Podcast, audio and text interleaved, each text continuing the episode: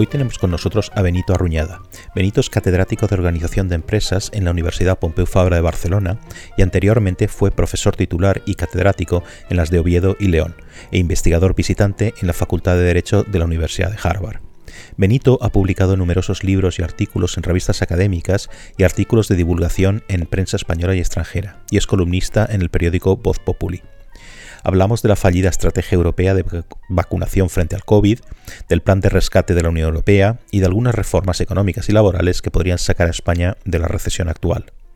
Ya sabes que para no perderte ningún episodio puedes suscribirte en tu app de podcast, en mi página web pacobeltran.com y en mi canal de YouTube. Con vosotros, Benito Arruñada.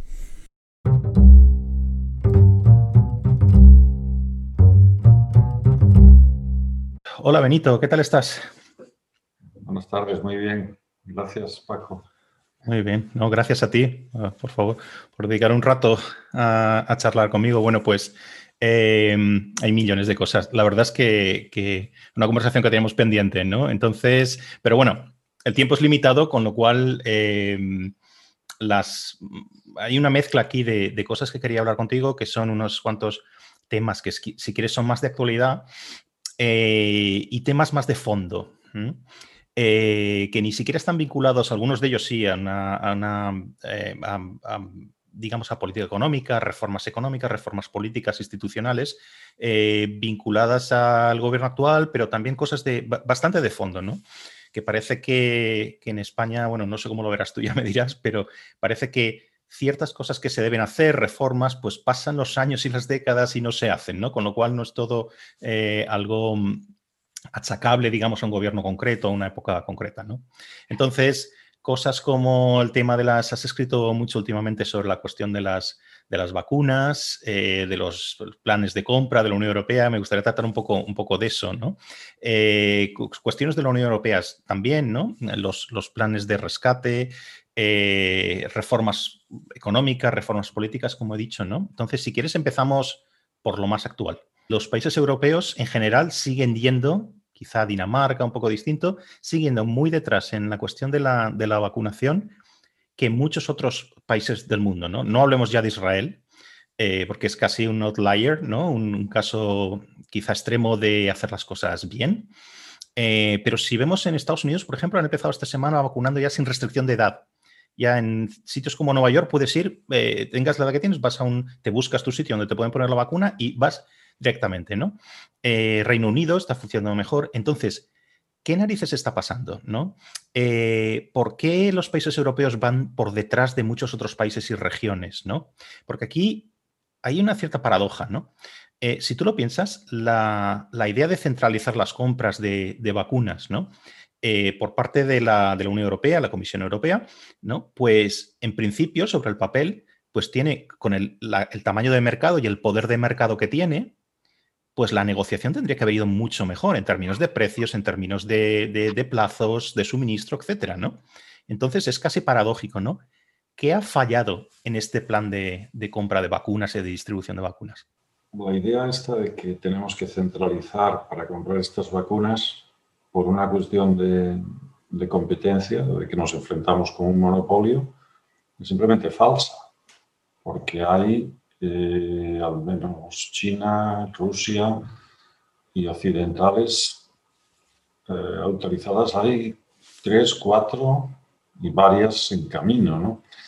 Entonces, desde el primer momento había dos autorizadas occidentales, incluso si descartamos a la, a la rusa y la china, ¿no? que plantea, o sea, la autorización de estas dos, pues plantea un problema quizá diferente, ¿no? Pienso que el proceso de compra ha sido burocrático y, erróneo. ¿no? Mencionabas varios países. Yo creo que podrías añadir Chile, que no es ninguna gran potencia, un país económicamente eh, más débil que España, también en tamaño, y que la tasa de vacunación debe estar en el, creo que en el 30 y algo por ciento. Quiero decir, el 30 y algo por ciento de la población chilena se ha vacunado. ¿no? Ah, yo tengo amigos más jóvenes que yo que se han vacunado hace ya una semana o dos semanas. Ah, sin embargo, españoles familiares de 90 años, pues están esperando por la vacuna. Em, la situación es, a mi juicio, deplorable en la situación europea, pero lo más deplorable no es la pésima tasa de vacunación que tenemos, lo más deplorable es que a nadie le parece mal. O sea, yo creo que es indignante, es indignante que, los gobernantes españoles y europeos no, no, hayan despedido a la Comisión Europea, que es la responsable, porque es quien, quien, quien ha asignado esta función, pero aún es más deplorable que los, digamos, la intelectualidad crítica y los creadores de opinión en España, pues prácticamente nadie diga nada sobre este asunto. O sea, ¿en, qué país vivimos? O sea, tenemos un problema de este calibre en el que se están moviendo miles de personas y aceptamos como si tal cosa que se incumplan todos los planes de vacunación o sea, incluso, además, siendo la primera potencia turística mundial o la segunda. Por favor, es que, o sea, resulta insólito, ¿no? entonces, a mí me resultó insólito en su momento que hice una tímida crítica a la Comisión Europea por la gestión de las vacunas y, bueno, me pareció observar pues, que, esa crítica era bastante mal recibida por, eh, en todos lados, en todos lados por personas usualmente críticas, ¿no? Porque, porque, hombre, es que criticar a la Comisión Europea, por favor. O sea, da la impresión de que aquí hemos pasado de la infalibilidad del Papa a la infalibilidad de la Comisión Europea. De una burócrata como esta señora alemana que además, después de haber cometido el gran error que ha consistido ese retraso en la contratación y la autorización, de la cual en el fondo ella es responsable, porque es la máxima autoridad responsable. Yo sé que en la Comisión Europea pesan muchas otras restricciones. Una de ellas, pues que claro, deciden 27 personas, 27 gobiernos. ¿No? La, decisión tiene que ser autorizada por 27 gobiernos en alguna medida. Bueno, si ese es el caso, hay que preverlo y, y no decidir de esa manera. No decidir de esa manera. Probablemente hubiéramos estado mejor servidos con decisiones nacionales o autonómicas hubieran creado otros problemas, pero primero, se hubiera generado competencia. Claro, la competencia en España la veíamos en todos los sentidos, pero sin duda, algunas comunidades estarían por delante que otras. Claro, eso habría que manejarlo, pero también generaría incentivos para que funcionaran rápido. Y segundo, a los que se retrasaran, pues se les podría castigar. Y sería obvio que incluso esas emociones comparativas pues serían muy buenas para castigar al que se retrasara. Imagínense que, una comunidad autónoma, unas comunidades autónomas fueran por delante de otras. Bueno, pues quizá ahora que va a haber elecciones, por ejemplo, pues si Madrid va bien, pues sería premiado el gobierno. Si va mal, si va retrasada, pues le castigarían las elecciones, ¿no? Como el sistema actual, a la Comisión Europea no se le castiga porque está muy lejos. Quiero decir, podrían castigar los gobernantes, pero los gobernantes ya les viene bien la situación actual porque, primero, no han tenido que gestionar las vacunas. Con lo cual se evitan un problema. Como era difícil de gestionar, pues cuidado, que no, claro. Me dicen mis amigos chilenos que Piñera lo ha gestionado bien simplemente porque es mal político, pero es buen gestor. Y este era, al fin y al cabo, era un problema, en cuanto al management del asunto, es un problema fácil, es un problema de compras. No, es, no, no, no, no tiene mayor dificultad. Ahora, claro, cuando se pone una banda de burócratas a gestionar la compra, como ha hecho la Comisión Europea, pues comete toda clase de errores. Uno de ellos es que la decisión la toman 27 gobiernos. Tiene que ser autorizada por 27 gobiernos. Entiendo que también la autorización pasa un poco parecido, la autorización de las vacunas. También hay algo, algo de este estilo. Claro, no podemos funcionar así. Digamos, el gobernance europeo está mal hecho. Pero bueno, si está mal hecho ustedes deben saber, los señores gobernantes, y por lo tanto una cuestión de este calibre, no se, lavan, no se laven las manos asignándola a la Comisión Europea. ¿Qué es lo que han hecho? Lavarse las manos. para no tener el conflicto. Políticamente, para los gobernantes europeos ha sido un éxito porque se han librado, de momento se han librado del problema totalmente. Ahora, claro, la consecuencia la estamos pagando los ciudadanos en miles de muertos.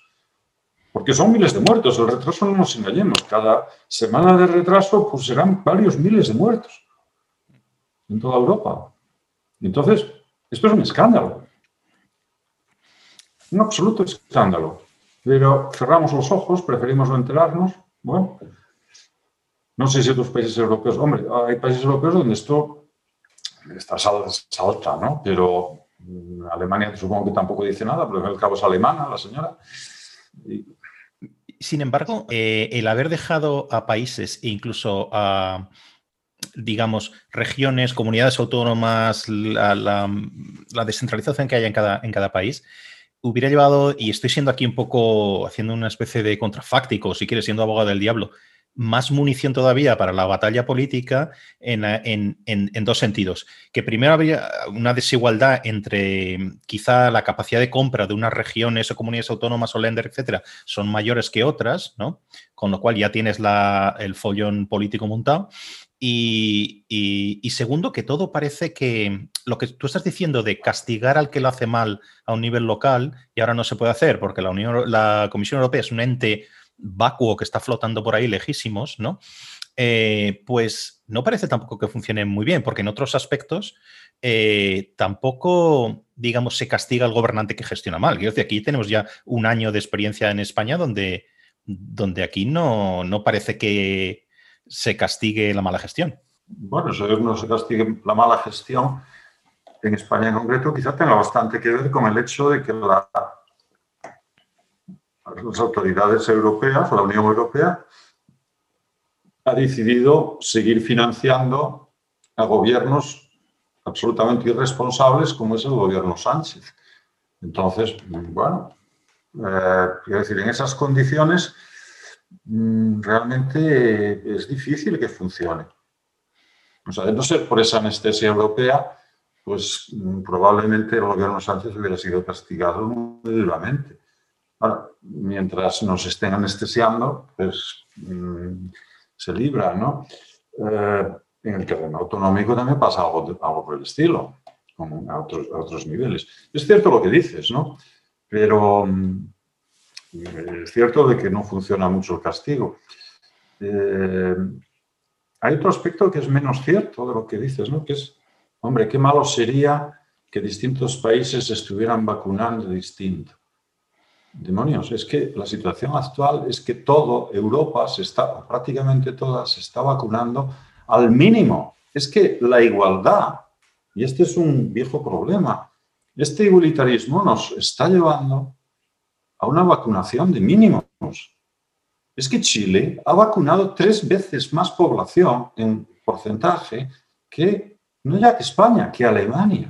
Ahora, algo está funcionando mal, o sea, nos hemos ido al mínimo. Es que, bien, si hubieran sido las comunidades autónomas o los países, pues quizá Madrid pues, tendría el 20% de vacunación, eh, Extremadura el 18%, Cataluña el, no sé, el 15 o el 25, ah, pero lo que me parece improbable es que tuvieran el 10. Eh, esto que dices de, los, de que los países débiles y demás, Chile es un país más fuerte que, Alemania o que toda la Unión Europea. Por favor, ¿no? Hombre, han pagado más. ¿Qué relevancia tiene lo que estén pagando? Si además las vacunas son baratas. Son baratas porque, entre otras cosas, los fabricantes de vacuna prácticamente, en esto están en competencia, hay muchas vacunas. Y son precio, es un precio en todo caso insignificante comparado con los costes, pero con los costes económicos. Ya no, ya no hablemos de, los miles de vidas. ¿eh? Con el coste puramente económico. Entonces, la prioridad absoluta es tener las vacunas cuanto antes e inyectarlas cuanto antes. Sin embargo, no, no. No, no, lo posponemos todo a qué? A ahorrar unos céntimos en tal. A, o a la altísima calidad en las autorizaciones. Claro, esto es un tema más delicado y quizá más difícil de ver, pero también cometemos el mismo error en términos de la calidad o seguridad de las vacunas, asegurando demasiado. En parte, tengo entendido que en parte es porque de esta forma la propia Comisión Europea se libra de responsabilidades en términos de posible responsabilidad civil con las autorizaciones. Pero incluso en el caso que está sucediendo ahora con lo de AstraZeneca, que se da la paradoja de que a la vez que le pedimos que lleguen más vacunas, estamos eh, posponiendo su uso. No, sé para qué las queremos si no las Bueno, circulan datos diciendo que en realidad estas vacunas, y en, Inglaterra y en otros países, están diciendo que, que, hay más casos problemáticos con las vacunas de Pfizer que con las de AstraZeneca. Sin embargo, la comisión está diciendo lo contrario. Mm, no me encaja. No me encaja, pero es que además los números son muy pequeños. Entonces, si los números son muy pequeños, eh, lo siento, pero si, va, si, vacunarnos con AstraZeneca nos libra de 10.000 muertos y a la vez produce dos muertos por trombos, pues habrá que incurrir el coste de esos dos muertos adicionales por trombos, sobre todo si las otras vacunas producen aparentemente tres, como dicen los ingleses. Pero eh, estamos siendo demasiado prudentes, me parece, con las vacunas. Además, lo estamos siendo decidiéndolo en Bruselas. Oiga, esa decisión, esa, eh, es duro pensarlo, pero, pero sí, estamos en una situación límite y tenemos que hacer, elegir entre una vacuna más segura o, morirnos de COVID. Esa decisión, ¿quién la tiene que hacer? ¿Bruselas? ¿O por qué no dejamos que esa decisión pues, la tomen en Hungría de una manera, en Extremadura de otra y en Sicilia de otra? Quizá la decisión óptima no tiene por qué ser uniforme para toda Europa, dependiendo de la circunstancia en la que está cada país y cada situación. Eh, vamos a ver, si uno es, si uno es un, un funcionario que tiene su sueldo garantizado, un funcionario alemán o español que de momento tiene su sueldo garantizado, quizá querrá vacunas muy seguras. Ahora, si es un autónomo que vive del turismo en Palma de Mallorca, pues igual prefiere vacunas menos seguras.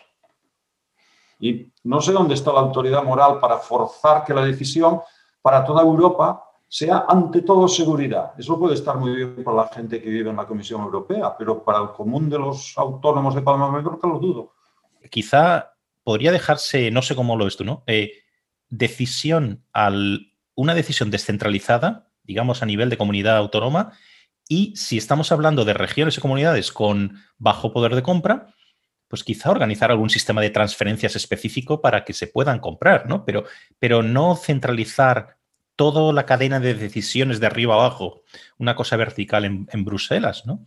Quizá esa sería una, alternativa, pero bueno. Por supuesto, y Hombre, ¿qué late detrás de esto? Yo creo que un idealismo ingenuo, una creencia en que, en que mm, centralmente vamos a hacer las cosas óptimamente, de forma óptima, ¿no? Y que, pero es, vamos, es una especie de, no sé, de despotismo ilustrado, ¿no? Que, no... Y el negarse, además, a que la gente es diferente, tiene intereses diferentes y tiene y, puede hacer eh, trade-offs diferentes, por ejemplo, entre seguridad y eficacia, o rapidez y eficacia, y, que esa diferencia puede ser óptima. Obviamente, las diferencias generan, si quieres, externalidades negativas, pero me temo mucho que en este caso las externalidades negativas son puramente políticas, o sea, son externalidades negativas para los propios gobernantes porque en el fondo lo que están haciendo al centralizar es librarse de la competencia. Porque claro, si no tendrían que competir ellos mismos por hacer las cosas bien, como compitió Piñera en Chile. Piñera está siendo, vamos, eh, no sé si eh, le va a repercutir beneficiosamente en el plano político, pero claramente es el referente en toda América Latina porque lleva considerable ventaja en la contratación de vacunas. Y además está, hay información disponible, cómo lo ha hecho, cómo, cómo han cargado a técnicos. Problema de, de, gestión de empresas común y corriente. Y este hombre viene de la gestión de empresas y mm. eso sabe hacerlo bien. Entonces, eh, esta gente no, esta gente viene, la tropa que nos gobierna en toda Europa, pues viene de la política y lo que hace pues, es una gestión política del problema. Minimiza los costes políticos para ellos, Coste político, pues un coste político a manejar es este que dices de la diferencia. Claro, si hay diferencias entre regiones, porque unas son más eficaces que otras, los que se retrasen, pues los ciudadanos se les van a echar encima y claro, eso no les gusta. Pueden echárseles encima por dos motivos y enseguida, bueno, bueno, eso se, que se discuta. Pueden decir, no, es que nosotros no tenemos poder de compra. Viendo el caso de Chile me resulta difícil de creer, porque muchas regiones europeas son mucho más potentes que Chile. En este caso concreto, en el que hay muchos proveedores A mis proveedores, pues la centralización no tiene tampoco ese argumento que señalabas al principio de compensar un poder monopolista, monopolista por el otro lado. No, no, no parece haberlo. Entonces, hombre, los precedentes del año pasado han sido dolorosos para la Unión Europea porque los países se pusieron a competir, digamos, a, luchar. Pero ni eso han evitado, porque ahora mismo, hoy, vuelven a salir noticias en las que la, la, señora von der Leyen amenaza a, Gran Bretaña con cancelar exportaciones. O sea, estamos al borde de una guerra eh, comercial por este motivo simplemente para disimular el hecho de que lo han contratado mal. No se engañen, porque si la, si la Comisión Europea tuviera sus contratos blindados, lo tendría muy fácil, iría, iría, a los jueces. Pero claro, lo que me temo que sabe la Comisión Europea es que si va, a los, jueces, los jueces no le van a dar la razón. Los jueces belgas, que son donde se firmaron los contratos. Entonces, bueno, como, como no puede ir por ese camino, pues va por el camino populista me gustaría pasar, quedarnos en la Unión Europea, pero pasar a, una cuestión distinta de la que tú también, también has, hablado mm, y has escrito mucho últimamente, ¿no? Que es la cuestión del, presupuesto. El presupuesto este año, este año, digamos, para los siguientes siete años, el nuevo presupuesto de la Unión Europea tiene una cosa distinta, que es este plan de, no se llama así, un plan de rescate, pero bueno, en la jerga de la Unión Europea se llama el Next Generation EU, ¿no? Que es este añadido al presupuesto por el cual eh, la Unión Europea va a ayudar a los países, bueno, todos los países han sido, han estado afectados por la pandemia en, diverso grado, entonces va a ayudar eh, eh, con una mezcla de préstamos y subvenciones. Bien, transferencias. Bien, entonces hay un añadido ahí también, que es que estos préstamos y, subvenciones lo que quieren es, digamos, empujar las, las economías europeas en una cierta dirección, ¿no? O en una doble dirección, que son los criterios em, fundamentales del nuevo presupuesto. Por un lado, el medio ambiente, la protección medioambiental o una reforma verde, el New Green Deal em, europeo, ¿no? Y por otro lado, la digitalización, una transformación tecnológica de las empresas. Entonces, siendo un poco abogado del diablo aquí, ¿no? ¿Qué hay de malo en utilizar estas ayudas para dirigir las economías en esta dirección? Bueno, primero, eh, el dinero no viene. Esto no es un maná.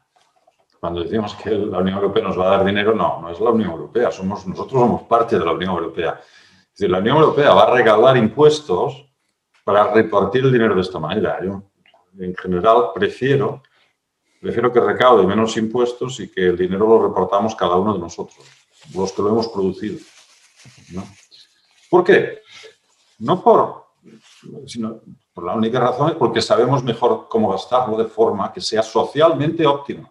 Suena muy bien lo de la digitalización y el medio ambiente también, pero eh, en realidad esta es la excusa que se han inventado para crear más Europa, para aumentar en realidad la, potencia del, acorazado europeo, apelando a un tipo de políticas bueno, que tienen un respaldo obvio en buena parte de la población europea. ¿Es ventajoso o no es ventajoso que Europa invierta en estas políticas? Mm, bueno, yo creo que esa no es la cuestión. La cuestión es quién debe decidirlo. Y creo que debe decidirlo quien sabe mejor dónde asignar los recursos. Entonces, dudo que sean los burócratas europeos, sinceramente, como planteamiento general. Em, ¿Por qué? Hombre, por los precedentes, sobre todo. En el terreno de la digitalización, tanto Alemania como sobre todo Francia se han gastado fortunas en crear, digamos, alternativas a Google y rotundo fracaso en todos los, en todos los frentes. En el tema del medio ambiente hemos cometido también fiascos parecidos. Recuerda lo de lo del reciclaje alemán de hace años o la, la política de, de, electricidad de Alemania. Pero claro, en lo del medio ambiente me preocupa mucho más todavía la dimensión española. Y es que España a día de hoy contamina mucho menos que Alemania. Entonces me pregunto, dudo mucho que el medio ambiente sea una prioridad española. Volvemos a plantearnos el asunto de antes. Europa es muy heterogénea. España es un país medio rico, medio pobre. Entonces, no tenemos por qué ir de ricos. El medio ambiente es un bien de lujo. Entonces, del que consumimos muchísimo, porque somos de los países menos contaminantes de Europa, ya. Por lo tanto, es una prioridad que nos viene, eh, que nos impone desde Europa gastar nuestro propio dinero, hay algo de ayuda, pero mucho de, autofinanciación realmente, gastar nuestro propio dinero en una dirección. Si a esto le unimos además el asunto de la corrupción, por decirlo con, con claridad, ¿no? en el que se ha hablado poco en España, pero la mayor corrupción que ha habido nunca en nuestro país probablemente fue la ligada a la asignación de las licencias de energías renovables, en la que más o menos han estado implicados, bueno, pues toda la política española. Entonces, eh, yo he sobremojado, no sé, depende de, cómo se haga quizá en alguna medida, pero los antecedentes están ahí. Eh, si además le unimos que esto se hace con unos mecanismos de decisión de urgencia, donde se han saltado todos los controles y demás, pues la situación da pánico, sencillamente pánico. Hemos visto una decisión la semana pasada, creo, de, con la que se otorgaba una ayuda de nada menos que 53 millones de, euros a una empresa, a una aerolínea desconocida. Yo no he, no oído hablar nunca de ella. Para hacernos una idea, Duro Filguera, que uno puede discutir si lo merece o no lo merece, pero para hacernos una idea de la dimensión, Duro Filguera, que es una empresa con mucha historia, muchos empleados, etcétera, recibe 120 millones. Y uno puede tener dudas de si es estratégica o no. Esto es dentro del plan de ayudas estratégicas.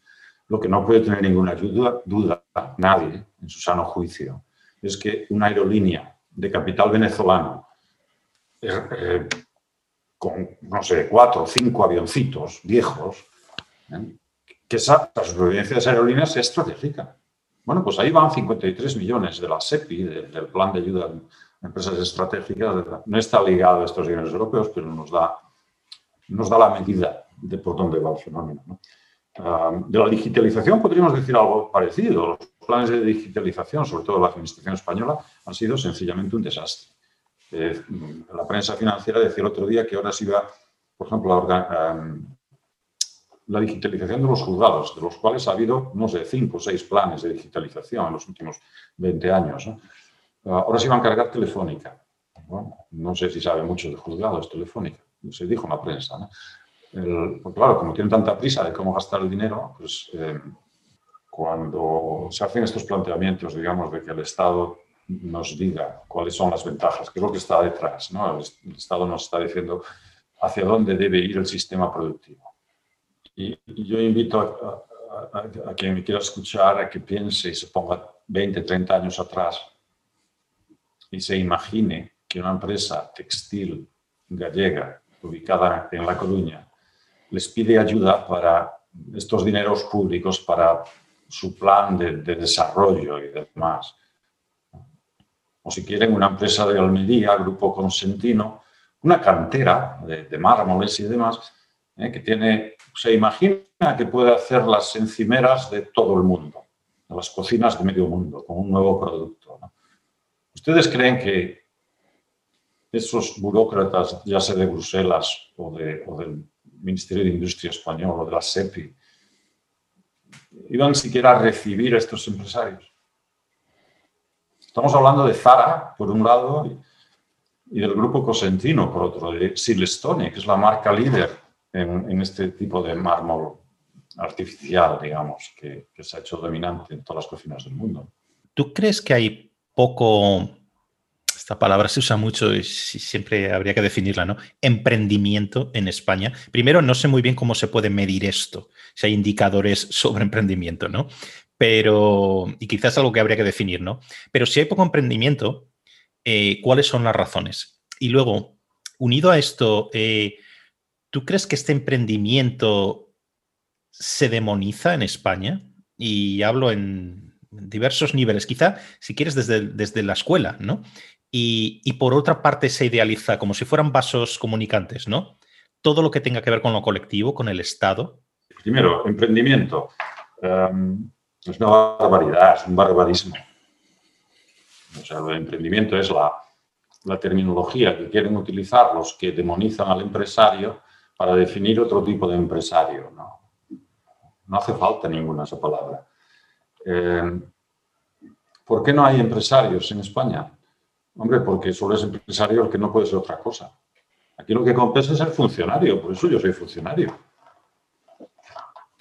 Vamos a ver. nos lo dicen las encuestas, o sea, cómo se valora al empresario, etcétera, Pero es que no es solo que no compense en España ser empresario, es que todo el sistema fiscal, todo el sistema incluso moral o reputacional, um, está hecho para castigar al que gane más. Pero en todos los sentidos, no solo invirtiendo, el que gana más trabajando, nos lo dicen las encuestas y nos lo dicen además eh, en relación a Europa, mucho más que, que Europa. Si preguntas a los ciudadanos españoles, ¿usted cree que hay que cobrar más impuestos a los que ganan más con su trabajo? Pues toda Europa tiene que decir un poquito sí, pero en España, pues, sí, sí, sí, mucho. O sea que no es solo al empresario, es a todo aquel que arriesga, todo aquel que se mueve, todo aquel... Eh, yo hice un estudio hace poco em, como parte de un, documento para, para, FEDEA, en el que después de estudiar la, la escasa y decreciente seguridad jurídica que hay en España, pues me pasé en mitad de la pandemia dos o tres meses preguntándome esto por qué, por qué, por qué, y, bueno, haciendo conjeturas y, y buscando en datos de, demoscópicos bueno, esto está conectado o no con las preferencias que muestra la gente en la demoscopia. Y está muy conectado, está muy conectado. O sea, relativamente a otros países europeos, pues odiamos más la competencia. Por decirlo brevemente, somos más envidiosos. Aunque la envidia es un fenómeno, una emoción muy compleja y según cómo se la mide y se la defina, pues puede haber diferencias, ¿no? Pero lo que está claro es que odiamos más la competencia y somos más redistributivos en este terreno. De, queremos que aquel que gana más, aquel que triunfa, ta, pues machacarlo, ¿no?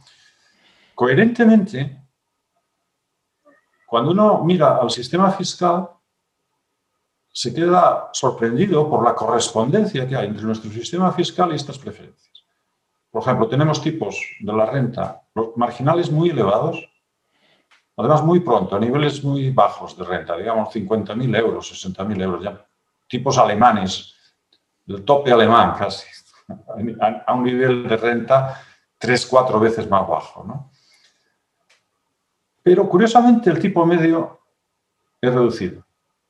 Recaudamos poco en renta. ¿Por qué? Porque mi hipótesis es que al españolito medio lo que le gusta es machacar a aquel que levanta la cabeza. Y siempre que no levanta la cabeza, entonces le cobra pocos impuestos, porque le gusta mucho redistribuir y, satisfacer su compasión. Digamos, si, sabe que hay gente con necesidad, le gusta mucho, bueno, si no tiene vivienda, pues darle vivienda. Ah, pero a costa de otros.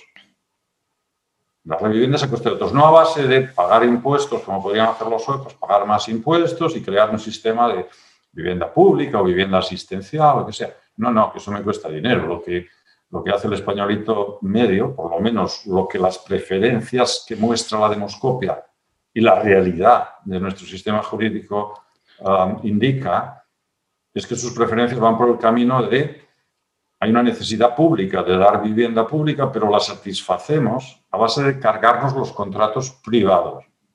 O sea, la satisfacemos a base de decir que, que el banco deje de cobrar la hipoteca o que el propietario deje de cobrar el alquiler en la medida que esto sea cierto, nuestro nivel de hipocresía es sustancial.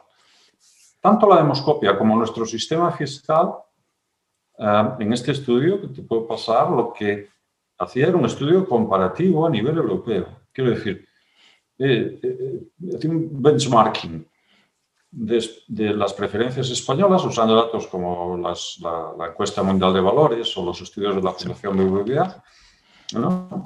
calculaba la media para distintos países europeos y la comparaba con la de España. Y veía si esas preferencias, por ejemplo, más contrarios a la competencia más contrarios al empresariado, con unos datos que hay del, Banco Mundial, etcétera, si esas preferencias, si esa diferencia de preferencias era o no consistente con la diferencia observada pues, en los tipos del IRPF o en los tipos del, del ITP. En el ITP también tenemos lo mismo.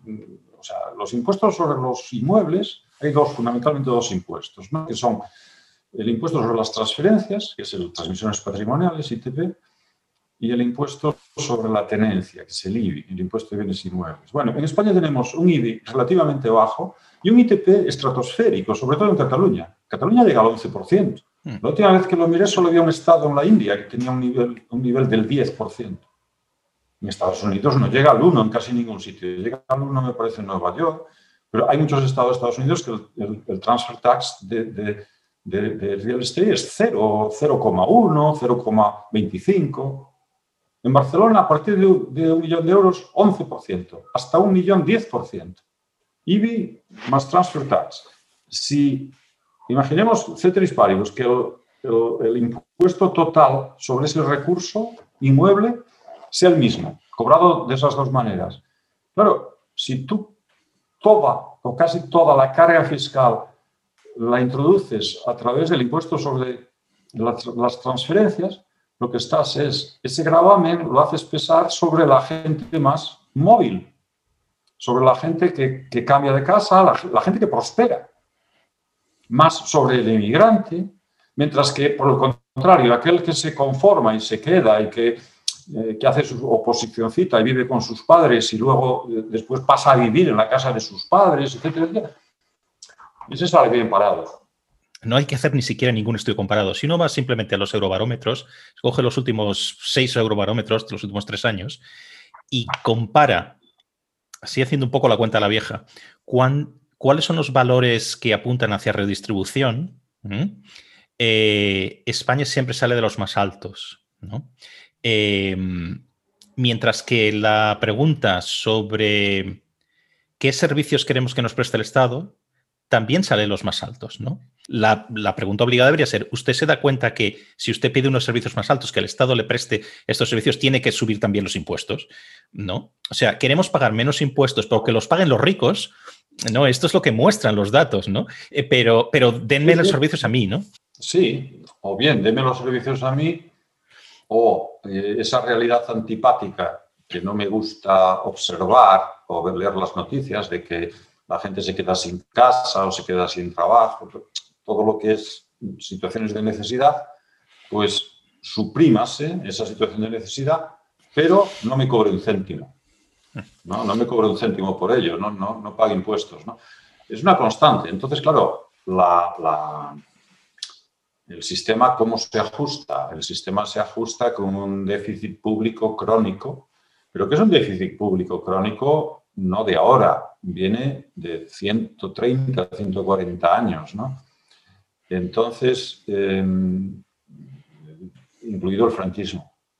y menciono el franquismo porque es una situación institucional, política, muy diferente, pero en la que está presente el mismo problema estructural, lo cual puede ser informativo en cuanto parece apoyar, por lo menos, que este tipo de de inclinación en nuestros valores culturales, pues tiene raíces bastante profundas.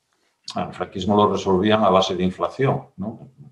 Eh, un impuesto, un tipo de impuesto, bueno, y con sus dificultades, como es la situación esta que se plantea antes del plan de estabilización, ¿no? Pero después lo resolvemos de, aquella manera, de evaluaciones, no sé qué. Claro, el euro plantea una nueva, una nueva restricción, como observamos en la crisis anterior.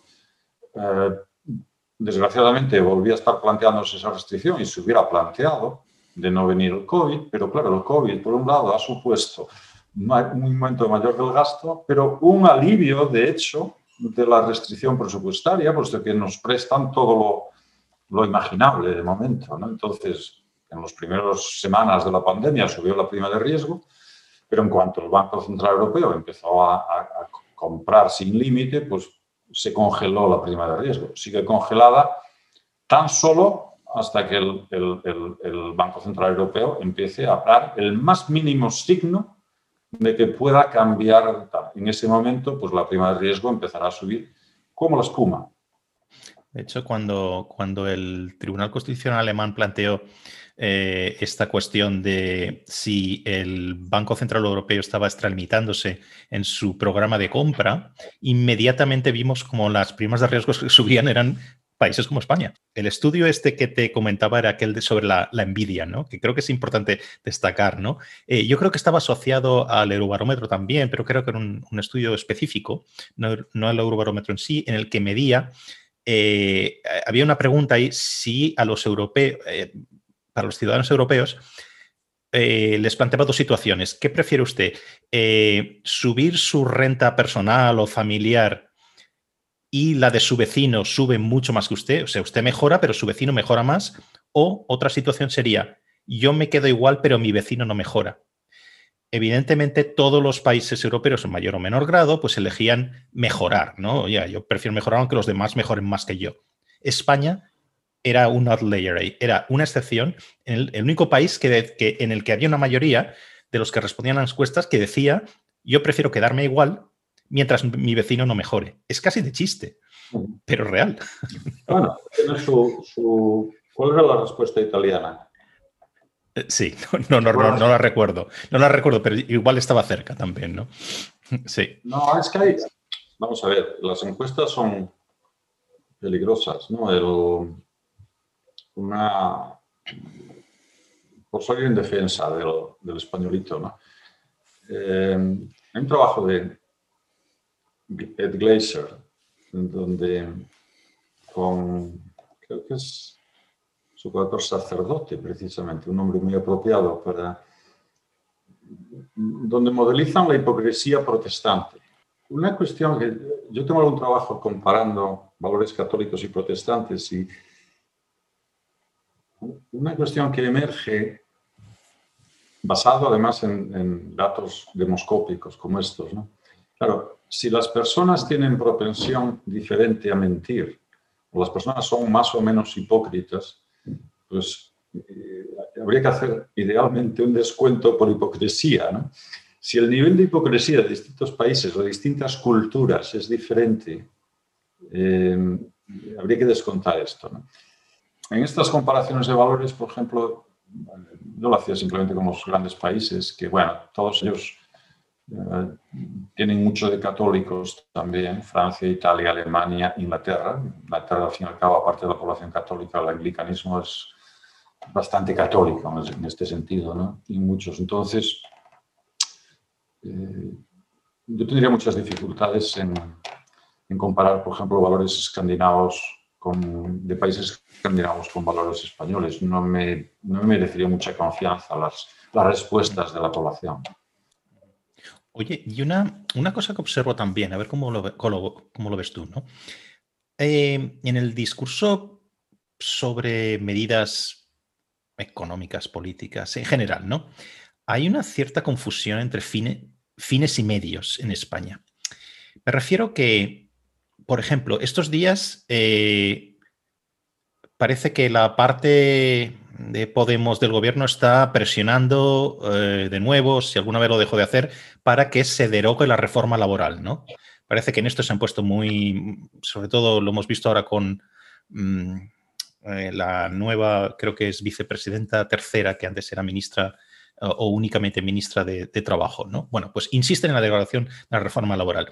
Entonces, esto casi sirve un poco como, excusa para reflexionar esto que decía de los fines y los medios. Vamos a ver, ¿cuáles son los objetivos? Porque aquí confundimos el medio, lo hacemos un fin muchas veces, ¿no? Hay una reforma laboral, pero la reforma laboral en sí no es, no es el fin. Lo que, lo que buscamos es pues una mayor flexibilidad del mercado de trabajo o pleno empleo, o lo que sea, ¿no? Que estemos buscando. Entonces, no deberíamos mirar los fines y a partir de ahí tener una mirada desideologizada sobre los medios para alcanzar esos fines, ¿no? Quiere decir que si usted está defendiendo como partido político que haya pleno empleo, que haya más contratación, etcétera, entonces no se obsesione usted con retirar la reforma laboral, que lo que parece que quiere no es tanto pleno empleo y mucha contratación, si lo que quiere es imponer un determinado modelo ideológico de relaciones laborales. Hombre, me resulta difícil imaginar que que pretende eh, Podemos era, ¿no? sí. Imagino que en la práctica lo que pretende es simplemente posicionarse, fastidiar, etcétera, porque no creo que tenga muchos, muchas chances de salir adelante esa reforma, esa contrarreforma laboral, ¿no? Ahora le sirve de, de, batalla política. Eh, cabe la posibilidad de que sepan cuáles son las consecuencias o no. las consecuencias de esa contrarreforma son claramente más desempleo, más pobreza, etc. Eh, puede que lo es perfectamente compatible con Podemos que Podemos lo sepa y que proponga de todas formas esa reforma dentro de una estrategia de cuanto peor mejor, ¿no? Si no quiere hacer la revolución, pues cuanto más desempleo haya mejor, cuantos más mendigos mejor, etc. No sé si son tan maquiavélicos o no, quizás son simplemente, quizás más probable que son simplemente ignorantes ¿no? de cuáles son las consecuencias y que creen que con, esa, con la adopción de esas medidas pues que, que saldrían mejor, que, que, los ciudadanos saldrían mejor, o por lo menos los ciudadanos que les votan a ellos. ¿no? En esto puede haber el tema de la reforma laboral a veces, puede haber digamos, búsqueda de rentas de este tipo. Se ha adoptado ahora una reforma de los riders, de los distribuidores de los, del negocio de delivery, ¿no? de los que entregan la comida y demás. Y ha habido manifestaciones en contra de la reforma, liderada además por esta señora, ¿no? la actual ministra de Trabajo. Eh, da toda la impresión de que esa reforma, si acaso beneficia a algunos, porque los va a hacer laborales, y perjudica a otros que querían seguir siendo autónomos. ¿no? Es de suponer que los que querían ser laborales pues sean, no sé, de comisiones obreras, votantes de Podemos, etcétera, etcétera. Entonces, bueno, simplemente les están dando, una lógica muy simple de darles lo que, por la misma lógica, pues no sé, determinado partido pues tiene mucho apoyo entre los productores de aceite de oliva o lo que sea, porque les consiga subvenciones o lo que quiera. Una lógica así de simple. ¿no? lo lamentable en, España, yo creo, es que nos esforzamos muy poco en entender cuáles son las consecuencias de las leyes en general. Hablando de fines y, y el ciudadano, uno de los datos de, estos análisis demoscópicos, creo que bastante fiables además, porque no es como este asunto de la de la envidia que afecta a la reputación personal. Entonces, bueno, vaya usted a saber lo que responde ¿no? la gente. Pero en, creo que era una encuesta del BBV, se preguntaba a la gente en diversos países europeos si al votar se guiaban más por la ideología o por la competencia de los líderes, formación, competencia, por el programa. Agrupando algunas variables y tal, yo hice un ejercicio que, que había una diferencia notable. En el votante español es mucho más ideológico y mucho menos pragmático que el, de, que el europeo. ¿no?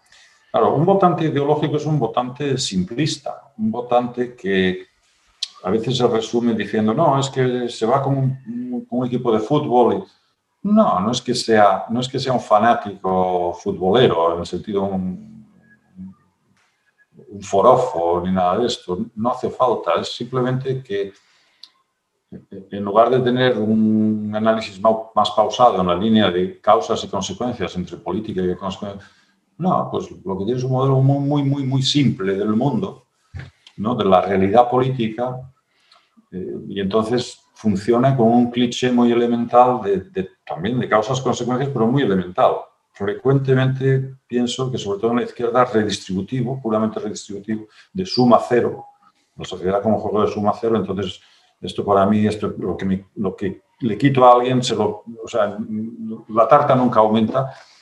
Volviendo a lo del empresario, es una cuestión clave. ¿no? ¿Cómo tratamos al empresario? Como un explotador, o sea, así de simple. Entonces, claro, si la sociedad lo, mucha gente la sociedad lo ve como explotador, ¿quién quiere ser retratado como explotador? ¿no? Relativamente a otros países europeos somos más, eh, nuestras decisiones parecen ser más ideológicas. Esto favorece errores como este de la reforma laboral, lejos de mirar a los datos. los datos son obvios. O sea, el retraso de la reforma laboral entre el 2010 y 2012, o sea, 2009-2012, llevó a dos millones de personas al paro. El retraso. Un estudio de Domenech y, otros autores que, lo, que lo mide. Eh, y no lo tenemos en cuenta. O sea, la reforma laboral fue una tabla de salvación auténtica. Hay un dato positivo ahí, es que en cuanto liberalizamos un poquito muy modestamente la economía. En el 2012 la economía se lanzó como un tiro y estuvo creciendo 6, 7 años. Lo que necesitamos, a mi juicio, es obvio, es hacer lo mismo. Pero lejos de eso, pues tenemos gente tratando de derogar la reforma laboral. No le echemos la culpa a, los líderes, sino, o sea, si el votante no se molesta en leer periódicos y, cuando va a votar, cuando se digna ir a votar, vota de esa manera, pues... Claro, ¿y cómo actúa sobre eso? Quiero decir, porque esto está, bastante complicado. No hay una política pública de, yo qué sé, alfabetización económica o de, no, no puedes... No, no, serviría de nada. Dios, no, no, no, Entonces, ¿qué haces con esto, no? Quiero decir, tienes que trabajar con lo que hay. Nunca, nunca, nunca. Eso no... Pero ¿cómo actúas sobre este problema, no? Desde luego no con información del espíritu nacional. ¿eh? llamémosla como la llamemos. Quiero decir, no, porque al final las formaciones del espíritu nacional pues las organiza el diablo. Y cada, lo lleva a su terreno. No. Lo más educativo sería hacer transparentes los impuestos. Para empezar.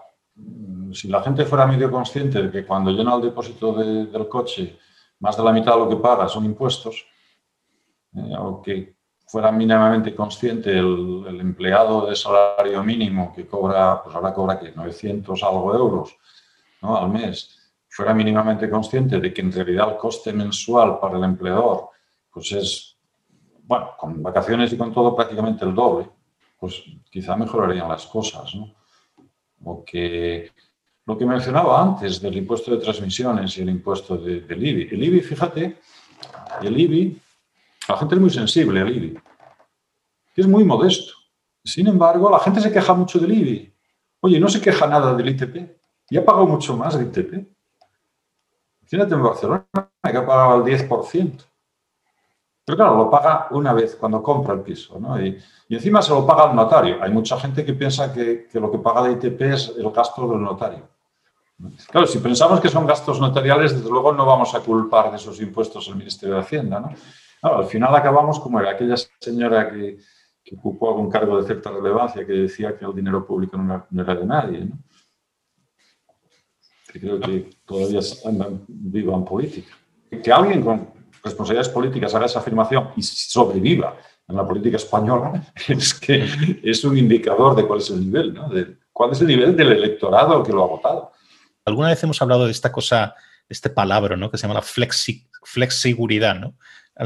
una mezcla de flexibilidad y seguridad, que es algo que es, eh, designa el modelo económico, si quieres, en, Dinamarca, como sabes, y en cierta manera también en el resto de los países escandinavos. Incluso es una política oficial o un objetivo a lograr por parte de la Unión Europea o algo así. Bien, entonces, básicamente, muy simplificando, es un sistema complejo, pero que funciona allí donde se aplica, ¿no? Bien, eh, en Dinamarca, por ejemplo, el despido tiene tres patas, este modelo. El despido es prácticamente libre. Gran anatema en España, esa es la primera, un tabú. Pero esto es una cosa apoyada por derecha e izquierda en, Dinamarca. Es prácticamente libre. Esto da ventaja, una grandísima flexibilidad a las empresas para adaptarse a los ciclos económicos. ¿no? Eh, ¿Cuál sería la desventaja si no hubiera estas otras dos patas que ahora mencionaré? Bueno, pues que llevaría a un nivel de pobreza cuando hay una recesión bastante grande. Pero ¿qué pasa? Hay una segunda pata, que es un seguro de desempleo, eh, con una tasa bastante alta respecto al salario que uno ganaba antes. Bien. Y la tercera pata es la formación. Entonces, despido libre, eh, seguro de desempleo más formación. ¿Podría ser esto un modelo apropiado para España con el nivel tan alto de desempleo casi estructural que tenemos en, España? Yo casi el principal escollo que le veo es que nuestra política de formación no existe. Nuestro sistema educativo es muy caro porque pagamos mucho dinero los profesores, relativamente, pero completamente ineficaz. me refiero al sistema educativo, al sistema de enseñanza normal. Eh, ya el sistema de desempleo y todo esto, aparte de, haber dado lugar a un grado considerable de corrupción, pues eh, es todavía menos eficaz. Claro, esta es otra de las patas también de los planes, de, los planes europeos. Otra de las patas es esto, de, políticas de, por lo menos era la intención del gobierno, de dedicar mucho dinero a, esta, a, este terreno, ¿no? Porque tenemos un déficit ahí y los diagnósticos europeos también nos indican que hay un déficit. Claro, el hecho de que haya un déficit me preocupa cuando la administración pública intenta resolverlo, porque, y aquí quiero ser muy claro, ¿no? Uno puede interpretar, hay un déficit y entonces tenemos que gastar dinero para mejorarlo. O puede interpretar que hay un déficit a pesar de que ya hemos gastado muchísimo dinero para mejorarlo sin conseguirlo. Y por lo tanto no conviene gastar ni un céntimo más. Yo a día de hoy tendría a pensar más en esta dirección. Cero dinero para políticas de formación. ¿Qué alternativa nos queda? Hombre, antes lo decía, que hay motivos para el optimismo en que el sistema privado productivo, en cuanto se liberalizó un poquito el mercado de trabajo, la economía respondió como un tiro en el 2012. Creo que haría lo mismo. Es lógico, si lo piensas, es completamente lógico que sea así, porque es una economía enormemente restringida. Tenemos un mercado de trabajo muy restringido, constreñido por todos los lados. Hablabas de que Dinamarca tiene despido libre. En España el despido, la jurisprudencia abunda en anécdotas de este tipo. O sea, Mercadona con sus famosas cajeras en Sevilla que le robaban mercancía, las graban vídeo. Bueno, al final creo que el Tribunal Europeo le ha dado la razón. Adolfo Domínguez en Barcelona. Graban en vídeo al gerente de una tienda o al responsable de una tienda robando dinero de la caja. Dicen, ah, no, que no, no le había avisado de que había una cámara en la tienda. ¿No? Entonces, como no le avisado de que había una cámara, no puede... Bueno, esto ocurrió hace años, ¿no? Em, prácticamente, eh, a no ser por, no sé, por borrachera muy, muy, muy certificada, pues las dificultades de despido son muy notables. Claro, esto puedes interpretar que esto protege mucho al trabajador. No es cierto, esto protege mucho al trabajador sin vergüenza. Sin embargo, parece contar con el apoyo de la mayoría de la población. Las encuestas estas, cuando se pregunta a la gente, ¿quiere usted liberalizar el mercado de trabajo? No. En el año 2013 se decía que no. No se quería liberalizar el mercado de trabajo en España. Los más reacios de toda Europa a liberalizar el mercado de trabajo, teniendo el mercado de trabajo más restringido prácticamente de toda Europa en ese momento el gobierno de Rajoy liberalizó el mercado de trabajo porque le obligaron. No, no tenía ni, pienso que no tiene ninguna intención de hacerlo, vamos, ninguna voluntad de hacerlo. De hecho, lo pospuso, ¿no? Y, salió el entonces ministro de Hacienda presumiendo en la radio de que no, no, como igual tenemos que liberalizar el mercado de trabajo, de momento vamos a subirle el impuesto a los ricos. Mm. como el 31 de diciembre de 2011 y tal. O sea, tenemos que llenarnos de razones para... que, tiene que ver una cosa con la otra? Esa es la ideología de, nuestra, de nuestros comunistas de derechas. Mm, pero, pero no, lo estás diciendo, protege el, protege el sinvergüenza, pero yo creo que no solo, que, no es eso, ¿no? Sino que lo que hace es la famosa dualidad del mercado de trabajo viene por aquí, ¿no? Quiero decir, eh, lo que si, si el liberalizar el mercado de trabajo no significa que lo que quieres es despedir, lo que quieres es contratar.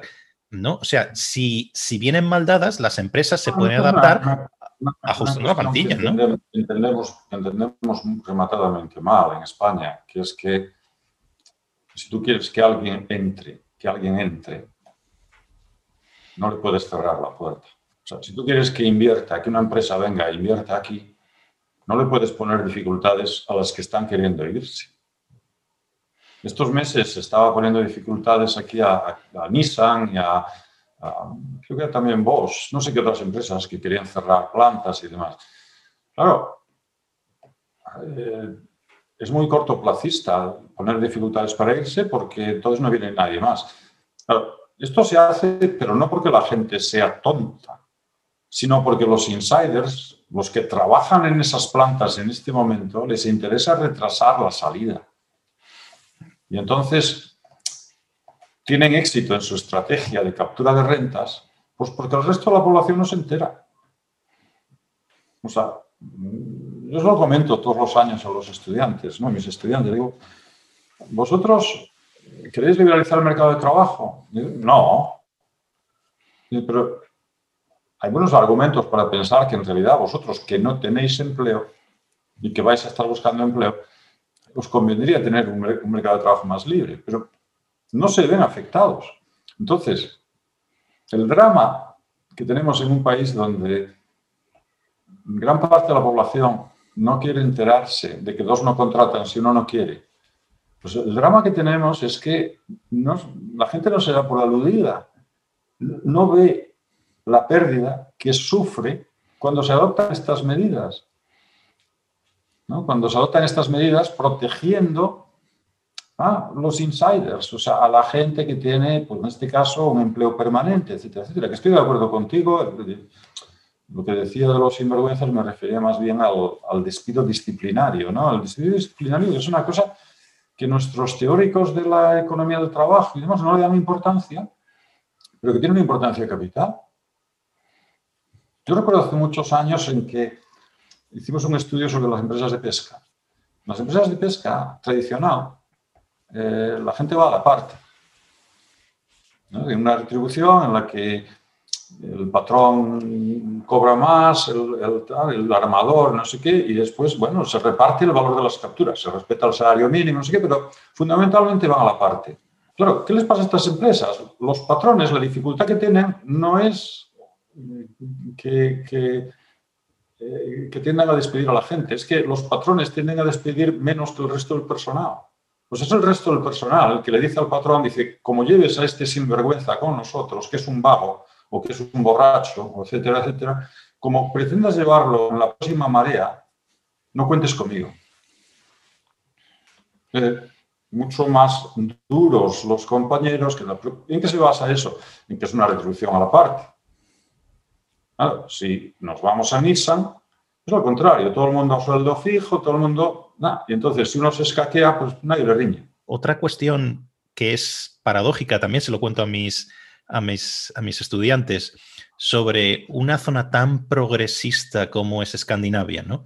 Cuando yo les, les digo y les muestro que los impuestos eh, no se basan en eh, cobrar muchísimo o una fiscalidad muy alta a los ricos y a las empresas y a los pobres pues casi ningunos impuestos. Cuando les digo que es al revés, Dinamarca, de nuevo, por seguir con el ejemplo, tiene unos impuestos de corporativos, ¿no? Los, que, los impuestos que pagan las empresas son los más bajos de Europa, probablemente los más bajos de la OCDE, ¿no? En un país muy, muy progresista, que además gasta mucho ¿eh?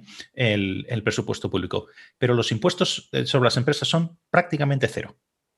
No son cero, pero son quizá un 5%, un 7%, algo muy, muy bajo comparado con los impuestos que las empresas pagan en otro lado. Esto se compensa con unos impuestos indirectos y unos impuestos directos bastante altos. Pero al mismo tiempo, uno pensaría, bueno, es que les cobran a los ricos. No, los impuestos en Dinamarca son prácticamente proporcionales. Cuando básicamente la tasa que va a pagar, la tasa efectiva que va a pagar una persona mm, que, que, tenga un trabajo poco remunerado, con una remuneración muy baja, va a ser casi igual al que mejor esté pagado en el país. Entonces tú dices, esto qué reaccionario, ¿no? Qué regresivo. Pues no, los niveles de pobreza son los más bajos, los niveles de igualdad son los más altos. ¿Cómo se hace? Porque la redistribución no va por el impuesto, va por la transferencia. ¿no? Entonces, aquí hay una serie de tabús, ¿no? Esto de bajos impuestos a las empresas, relativamente bajos impuestos a los ricos, impuestos proporcionales. ¿Tú crees que esto en España podría implantarse alguna vez? Tienes toda la razón. En el en ese, planteamiento. Hay una cosa obvia y es que ricos hay muy pocos. Ricos hay muy pocos y además, si les pones impuestos altos hay menos. Hay menos por dos motivos. Unos se van, otros se escabullen y disimulan su renta Y tercero, simplemente tienen menos incentivos para ser ricos. Menos incentivos para ser empresario, para invertir, para arriesgar, etc. Y esto, además, eh, la contradicción más clara en este terreno es la que se plantea cuando se habla de modelo productivo y demás. La gente se le la boca hablando del modelo productivo. Modelo productivo, lo que algunos querrían es que hubiera muchos científicos, muchos abogados, muchos licenciados, toda la gente con carrera y demás, o sea, todos profesionales. Pero claro, el profesional, lo que la gente no se da cuenta es que el profesional es un inversor. El profesional es alguien que se pasa 10 años estudiando y luego los 10 primeros años de carrera profesional trabajando muchas horas y ganando relativamente poco. Y después, cuando tiene 40 años, 50 años, ahí tiene 10, 15 años en los que gana mucho dinero. Claro, si, el impuesto a la renta es muy progresivo, eh, no hay ningún incentivo para hacer esto. Ese, ese, perfil en España está castigado sobremanera. Sobremanera, que es el perfil danés un poco. Es el perfil, cuando hablamos de ricos, tendríamos que pensar en eso. Tendríamos que tener eso de referencia y no tener, pues yo qué sé, Amancio Ortega de referencia. No es otro. Ahora, quería decir una cosa importante, yo creo que a mí me puede gustar el sistema danés, lo que le contabas. ¿eh? Perfecto. Ahora, si yo quiero importar el sistema danés a España, con los valores culturales que tenemos los españoles, creo que sería muy difícil. O sea, simplemente explicar ese sistema y demás. Creo que no va por ahí. Tenemos, necesitamos modelos más sencillos. Más sencillos, mucho más sencillos. Puede, algunos de esos elementos puede ser proporcionalidad, por ejemplo. Hacer una reflexión seria sobre eso de la progresividad que se ha instalado en nuestro colectivo, nuestro imaginario de progresividad. En realidad, en buena medida es mentira, que, el, sistema, la progresividad del sistema no está, lo que hace es castigar al esfuerzo, a la persona media que se esfuerza, esa la castigamos, la guillotinamos totalmente. Esa es la realidad, me da la impresión. Entonces, eh, tendríamos que empezar por revisar eso. Dice, bueno, pues seamos, seamos un poquito más proporcionales en este terreno. Pero olvidándonos de esta discusión del rico, si no, vamos, es que simplemente es más o menos medianos, por así decirlo. Quiero decir, eh, tomemos como referencia una discusión, yo creo que, salimos ganando mucho. Eh, si tomáramos como referencia la discusión, pues por ejemplo, fiscal, la persona que gana el 80% de la renta media versus la persona que gana el 160% de la renta media. ¿Cómo la tratamos fiscalmente y cuáles son los incentivos para, para, producir, para esforzarse, para educarse, etcétera, etcétera? Son casi todos ejemplos de lo mismo, ¿no? Estamos volviendo a que en las instituciones evidentemente, si pudiéramos exportar, importar instituciones, no ya sistemas completos, ¿no? Pues claro, todos estaríamos perfectamente bien, ¿no? Pero claro, nos olvidamos de que la base cultural o los valores culturales, como tú, como tú decías, ¿no? Quizás son lo más importante, eh, lo más importante de todo. O sea, yo también les cuento a mis estudiantes que la, la declaración de la renta en Dinamarca, en Suecia, en Noruega, es simplemente recibir un mensaje un SMS, le das un botón, eh, es todo transparente, ¿no? Esa es la declaración de la renta. Eso mismo trasladado al, por ya no hablar de España, ¿no? Al sur de Italia, llevaría a un a una corrupción brutal, a una evasión de impuestos brutal, y luego además es que ni siquiera te habría una, el sistema ni siquiera funcionaría porque la confianza en las instituciones es mínima, mientras que la confianza en las instituciones en el norte de Europa es máxima. Pero lo que te quería también, eh, casi si quieres un poco para, acabar, ¿no? Y es un ejemplo de la misma historia, ¿no? Y, es algo que está pasando estos días, ¿no? La cuestión del, de, por volver, a, lo, a lo muy concreto, ¿no? De los ataques a Madrid como comunidad autónoma, como creo que se le está llamando también separatista o algo así, insolidaria con el resto de, España, etcétera, eh, no es esta historia de lo mismo, ¿no? Un poco el hecho de Procusto, ¿no? Consigo exponer, ¿no? Es que todos tienen que tener, en lugar de adaptar la cama a la talla del que va a dormir ahí, le cerramos las piernas, ¿no? Como, como la cuestión de Procusto, y todos tienen que meterse en el mismo, eh, digamos, en el mismo cajetín o en el mismo también, todos iguales, ¿no? Aquel que sobresale por una buena gestión, por hacer las cosas bien, eh, no, hay que, en lugar de los otros, de servir de emulación, quizás una palabra que es mejor que envidia, está eh, relacionada con la envidia, pero en una dirección completamente distinta. Como el otro lo hace mejor, yo no quiero cerrarle las piernas, lo que quiero es ser como él o ella, ¿no? Entonces, eh, ¿no es también un ejemplo de todo lo que estamos hablando? Esta polémica, o si quieres falsa polémica, sobre la cuestión de Madrid como región que, tiene bajos impuestos, pero al mismo tiempo funciona bien, etcétera, ¿no? yo no sé si funciona bien o no.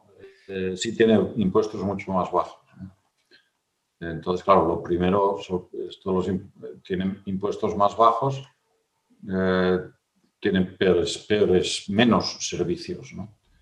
Eh, si tienes menos impuestos, tienes menos servicios, porque Madrid a nivel nacional, los cálculos de balanzas fiscales dan un tratamiento equilibrado exactamente igual que Cataluña, prácticamente igual. ¿no? Entonces, ahí no hay, no hay donde rascar. Y como no hay donde rascar, pues ahora, pues, digamos, han caído en, en la práctica esta de decir, ah, es que Madrid tiene impuestos más bajos porque es la capital y demás.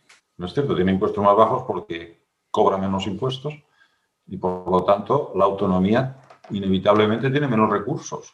Ahora, la autonomía no se dedica a despilfarrar el dinero como, como la catalana, por ejemplo. Se gasta el dinero en gran cantidad de... Se gasta el dinero en el fondo en identidad. O sea, se gasta el dinero en consumir identidad, que es algo que aparentemente pues, a, un porcentaje, por fortuna cada vez más decreciente de la población catalana, pues le satisface mucho, pero no, le satisface de aquella manera, ¿no? Satisface y probablemente a la vez pues le consume, ¿no? Pero no sé si la Generalitat no sé si tiene 16 o 17 embajadas. Eh, tiene una TV3, si recuerdo bien, el número de empleados de TV3 es similar al de la televisión vasca, la televisión madrileña y la televisión andaluza juntas. Un poquito inferior, me parece. la mitad del de Telecinco. Entonces, cobrar impuestos para eso, pues pues no es proporcionar servicios públicos, por lo menos no a la mayoría de la población. Quizás, repito, a una minoría sí. Claro, pero en esto volvemos también a lo que estamos hablando todo el rato, ¿no? Quiero decir, ¿cómo puede ser que esto no tenga una sanción? Podemos estar hablando aquí sobre la cuestión de la identidad, todo lo que quieras, pero dejándonos, si eso es posible, ¿no? Dejando, dejando de lado toda la cuestión de los sentimientos identitarios y tal. ¿Cómo puede ser que una mayoría de la población no esté viendo, una mayoría, en fin, mm, no sé si es una mayoría o una minoría, pero que se está gastando el dinero, se está despilfarrando, si quieres, en algo que no, que no tiene consecuencias positivas para el empleo, para la creación de, empresas, eh, para, para, los servicios públicos, etcétera, etcétera. Se está literalmente despilfarrando. ¿Cómo puede ser que eso no tenga una sanción electoral? Por un lado, no se está despilfarrando. O sea, en este caso no es que se esté despilfarrando, yo no he utilizado la palabra, pero no es la verdad. Se está utilizando para producir servicios identitarios que son una especie de consumo muy particular. Entonces, hasta cierto punto, yo lo pensaba hace unos meses, en plena pandemia, cuando empezó a resultar obvio que, pues que no teníamos Ministerio de Sanidad.